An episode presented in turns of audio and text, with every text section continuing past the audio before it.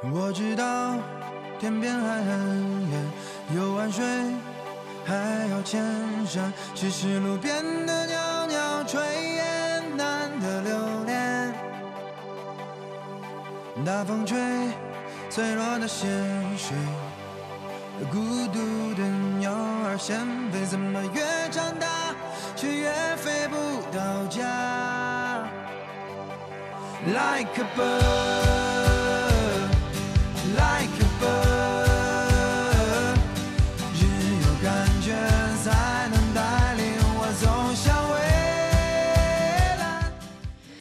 欢迎各位锁定喜马拉雅的“听说事儿吧”，是我们的音频的共享平台。在我们这个城市当中，有非常之多的变化。这两天啊，《宁波晚报》在推一个系列的报道啊，就是我们的城市的时代的新地标，其中说到了杭甬高速，我们浙江省的第一条高速公路。从第一条高速公路一九九六年的十二月六号全线通车，国家规划的五纵七横的国道主干线之一，给我们城市带来了确实很大的变化。二零一三年，杭甬之间的高铁通车，让我们这个城市的速度更加的快起来了。二零一六年的一月份，在机场高架的西侧，宁波的新互通开通运营，整体远远望过去，特别像个波浪的造型，很有设计感，而且站房的平顶向下连接，像一个宁波的宁字一样，还有跟下面的波浪合意宁波啊。另外还有个雕塑的景观，巨大的金色的八个字“收藏古今，港通天下”。在不久的将来，宁波和杭州之间又会新增加另外一条高速公路，这条正在建设当中的杭甬高速复线。在建设之前，被赋予了什么样的光环呢？国内首条智慧高速环杭州湾湾区大通道。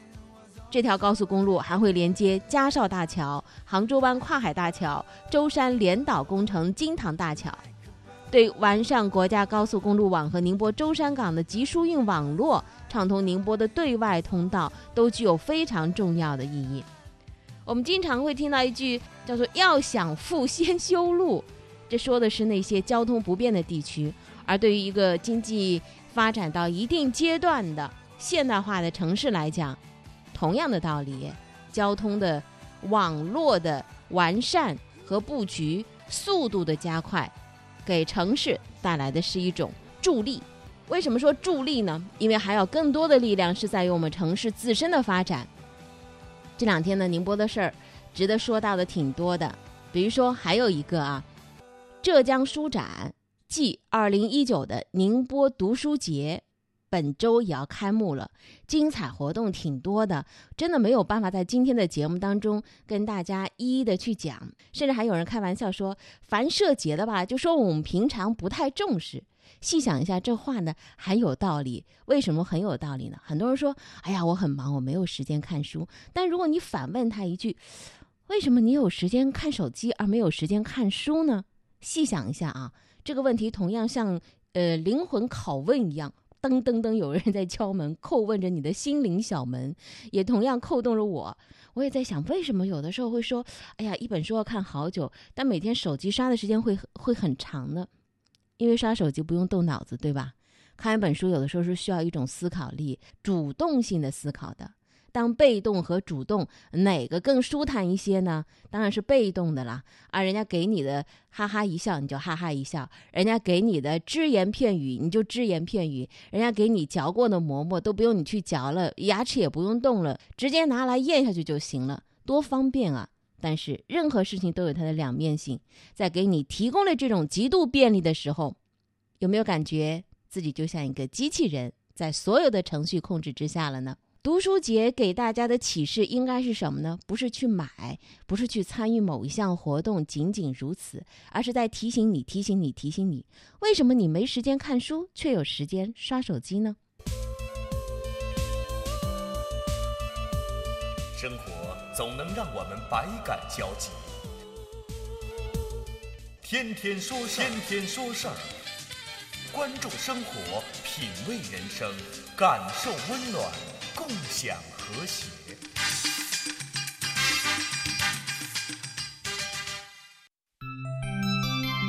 您现在正在收听的是天天说事儿张瑞主持。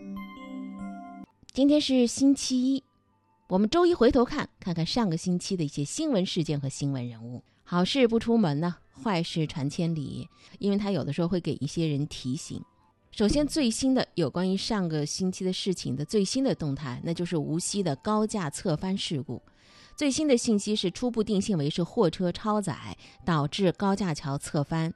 那么江苏省呢，近日开始亡羊补牢了，严打货车超载。受这个影响，无锡的钢贸短途运费。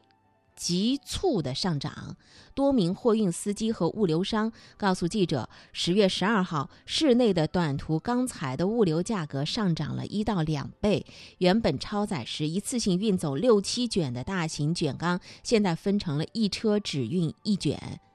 所以在走访了无锡的多个钢贸市场，多名行业人士说，当地的钢贸运输当中，货车超载是十分普遍的。超载不是一天两天，这么多年都是这样。只不过之前桥没塌，人没抓，平常呢就是一百五十吨起的，少了就没意思了，赚不到钱了。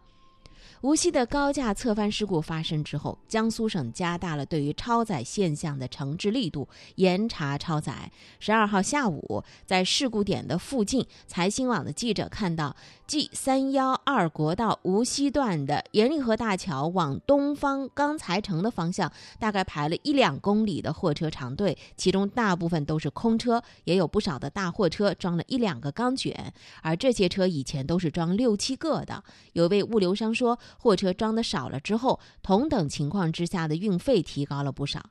他还举了个例子啊，说你看，从东方钢材城到江阴码头，这个冷轧板的运费以前呢就二十多块钱一吨，现在要五六十块钱一吨。企业运输成本涨了，现在呢也不是贪便宜的时候。主要跑东方钢材城往市内各地的货车司机戴师傅说，这个现在这个时候啊，呃，就只能得装的少，而且必须得装的少。过去十多年间。中国曾经多次治理超载，但是治超的风头一过，超载总是死灰复燃。多名运输行业的人说，超载背后的原因不在于运价，而在于监管缺失，导致市场环境的混乱。超载货车能够获得的经济收益远远超过正常的标载收入，这意味着什么？司机可以把运价砍到市场的正常水平之下，而价格的恶性竞争就让其他的司机不得不选择超载，才能够获得更多的收益。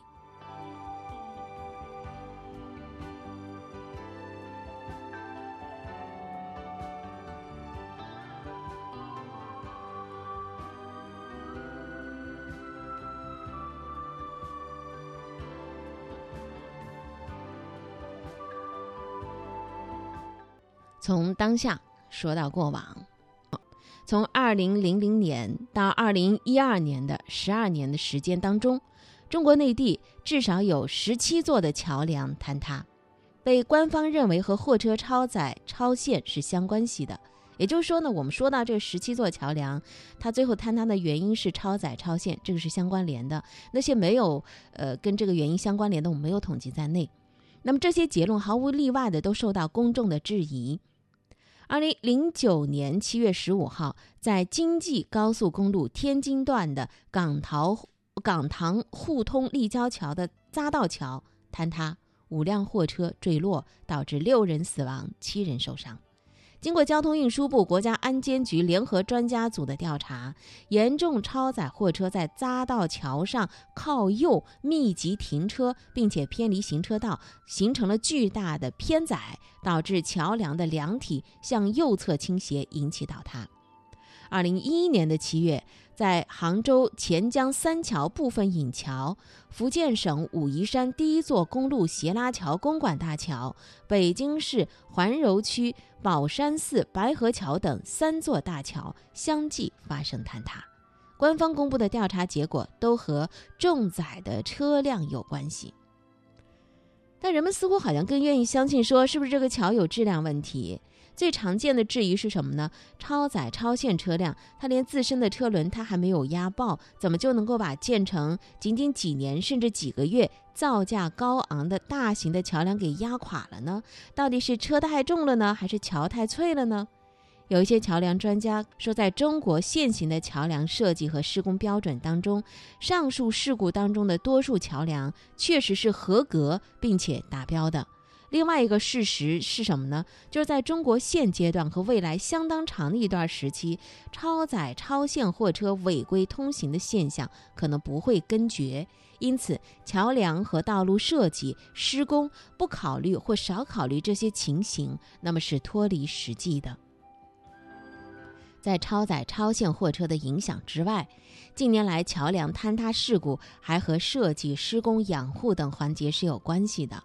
有多位桥梁道路专家指出，随着交通量的增长，应该加强运行当中桥梁的检测和动态观察，制定有效的养护措施。在未来的桥梁设计当中，应该考虑现实当中超限车、超载车的影响，使桥梁设计更为安全。那么，对于现有的独柱墩桥梁，补救措施也不复杂。一些专家啊，比如说这位叫黄国勇专家，他说呢，可以通过在现有桥墩的两侧增加支撑柱的方式来分担桥面的荷载，进行抗倾覆管理。在京济高速公路事故之后，河北省开始亡羊补牢。京张高速公路、唐津高速公路、石黄高速、京沪高速河北段这些多条高速的独柱墩桥梁已经实施或是正在实施防倾覆加固工程，以彻底杜绝隐患。那么，据说呢，近年来像浙江和广东也在着手采取类似的行动。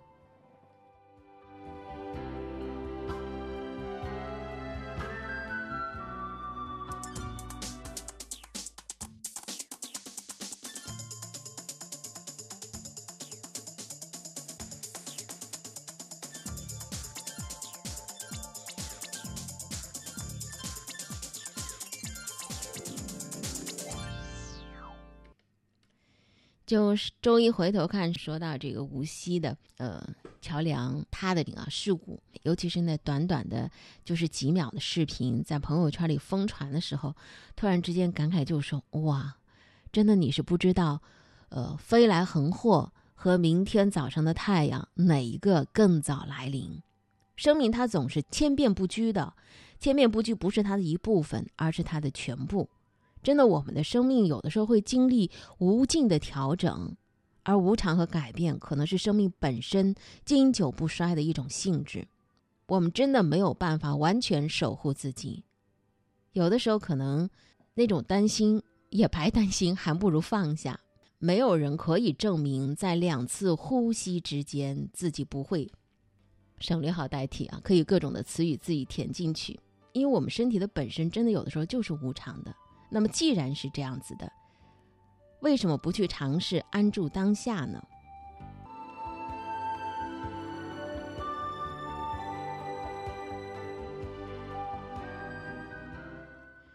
所以呢，呃，当所有一些意外发生，促使每个人突然觉得我要珍惜自己的生命，珍惜当下，珍爱自己身边人的时候，我都觉得它产生了某种正向的。正向的，就像开始我们叩问自己的心灵，为什么你不读书了呢？一样的，噔噔噔啊，小手在敲你的心灵之门，在督促着人们，呃，不是生活在别处，而是生活在当下。除了当下的那种安宁和自在之外，你再也无法恰当的庆贺生命了。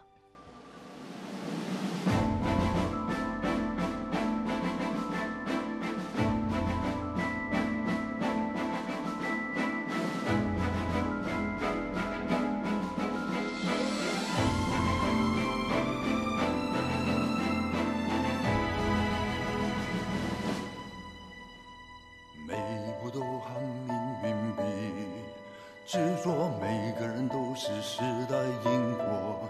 谁有勇气活成一段传说，在惊涛面前就敢说洒脱。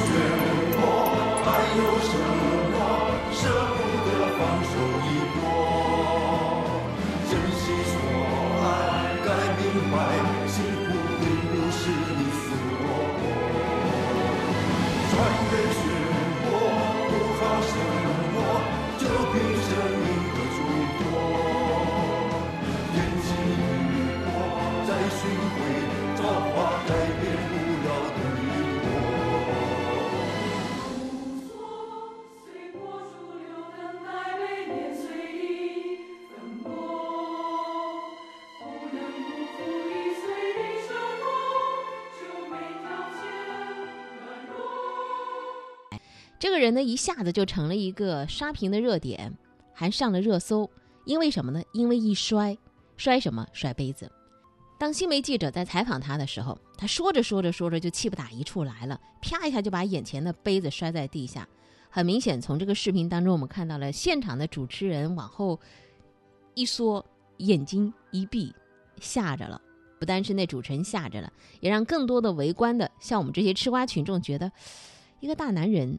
人到中年，至于吗？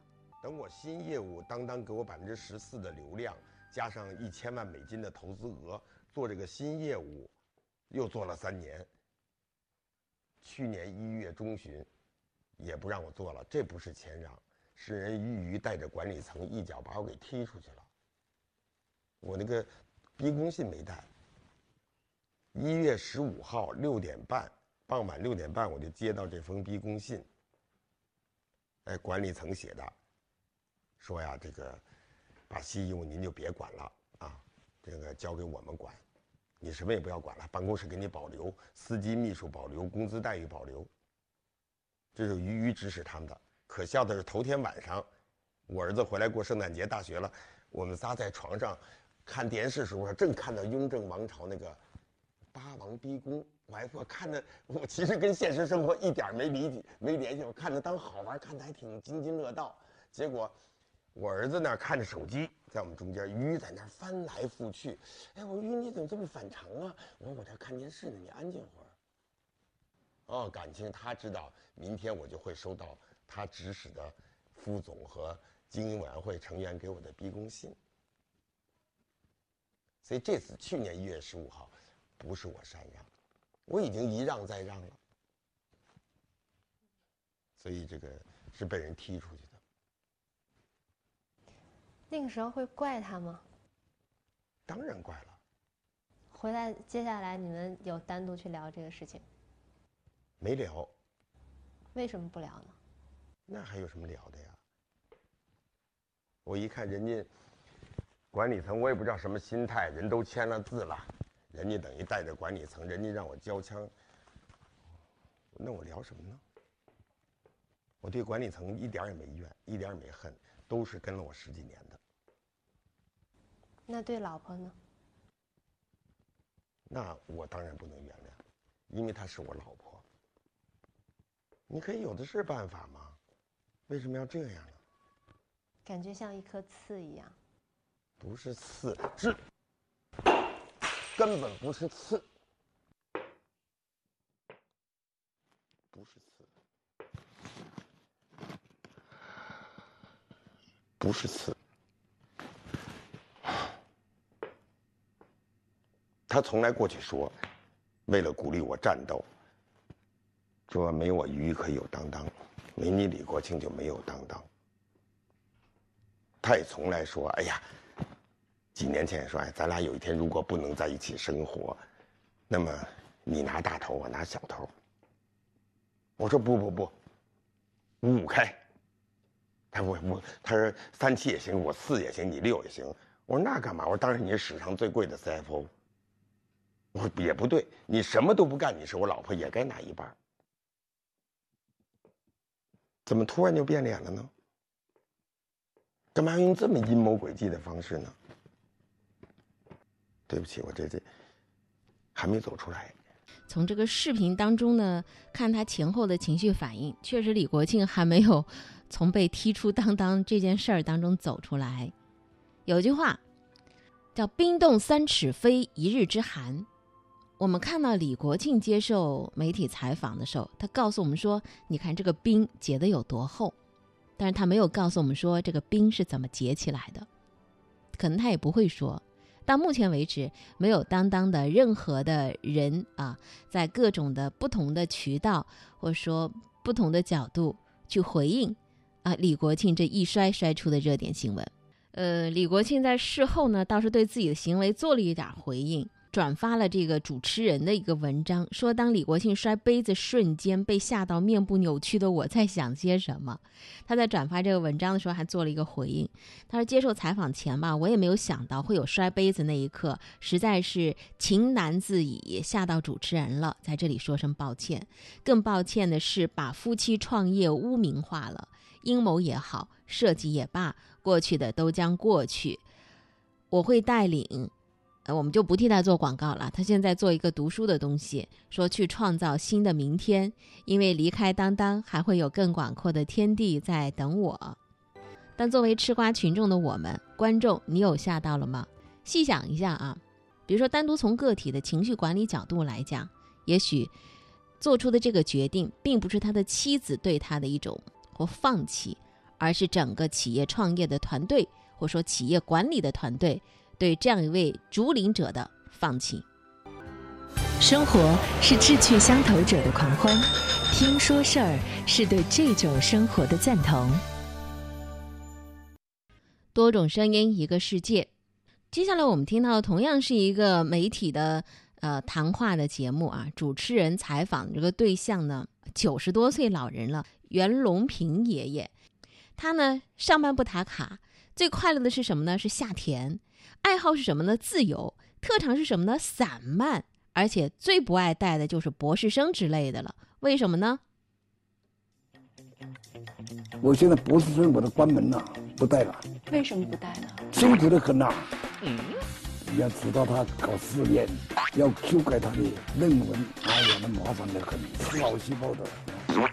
在这个研究团队当中，您就是个大家长，您下面都是精英，好不好管？哎呀！他说德阳变化很大，我就想回家来去看一看。我回家不好，都是兴师动众。你到了德阳不得了啊，什么书记、县长啊，还有都来了。不能悄悄的去吗？不可能的。怎么不可能？戴上帽子、戴上口罩、帽子、眼镜、墨镜。毛主席讲的“人怕出名，猪怕壮”。可是现在你是一个招牌了。刚才讲的变成包袱，哎呀，这个包袱背背的不自由了。我看到过老师给您的评语：爱好自由，特长散漫。哎，对对对对，对，自由散漫，自由散漫。我这个上班下班的不不是按规矩的，我们那要打打号的，哎，我不打卡的，自由散漫呐，啊，我是特殊的。我现在虽然是八零后，但是我身体还好。在七十岁以前呢、每天有运的，不要吃太多的这个这个是肥肉，变成一个胖子。我喊不喊上？实在不喊上。严 老师，你帅不帅？今天帅帅帅！很多这个干部啊，高级干部呢，退休了之后没事干，不打牌，不下棋，不跳舞，不唱歌，不打球，什么都不搞，没有什么爱好，结果变成老年痴呆症。您还打排球吗？打，every day，every day。在您心里，对这个水稻的产量有没有一个目标啊？这什么时候是个头儿？我们追求高产，更高产，是吧？超高产是永恒的主题。哎，是什么力量一直推动您往前走？是什么让您不断的要去突破内在动力？什么？内在动力就是我是是，就是不满足了，我这个就贪产量。那您让这种杂交水稻的技术世界共享，那当然为什么呢？这是个好事情呢，为什么不让世界这样？为什么不让呢？一定是能够救一个国家，也可以办办到一个国家，是说那个粮食的重要性。您对自己的要求是什么？对自己没有要求啊，就是这个要求啊，一个是活下乘凉梦啊，一个覆盖全球梦了，大家都就是这个要求啊，啊，两个梦想。瞧，这位九零后啊，这位九零后厉害了。这位九零后啊，英语十级，排球王子，不爱肥肉，不想变胖。九零后的资深帅哥拒绝加入老年队，毕生所求就是让所有人都吃饱饭。有话不能憋着，谁让咱没头没绪、没完没了，太啰嗦。别不告诉你，起码咱还为这个社会忙活着。家家都有家家的杂事，说说怎么叫贫呢？我那老娘忙了一辈子，现在还得看孙子，左邻右舍有点矛盾，是不是咱得说说？老婆孩子兄弟姐妹，怎么着都是最亲的。屋里院外杂七杂八，少说了一句行吗？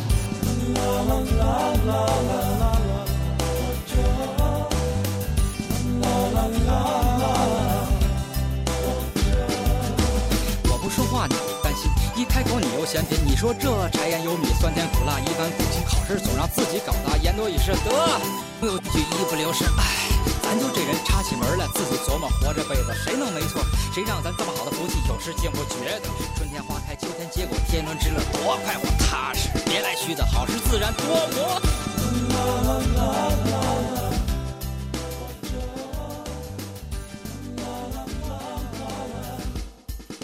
好了，今天早八点天天说事儿节目就到这儿了，感谢各位的收听，生活比新闻更精彩。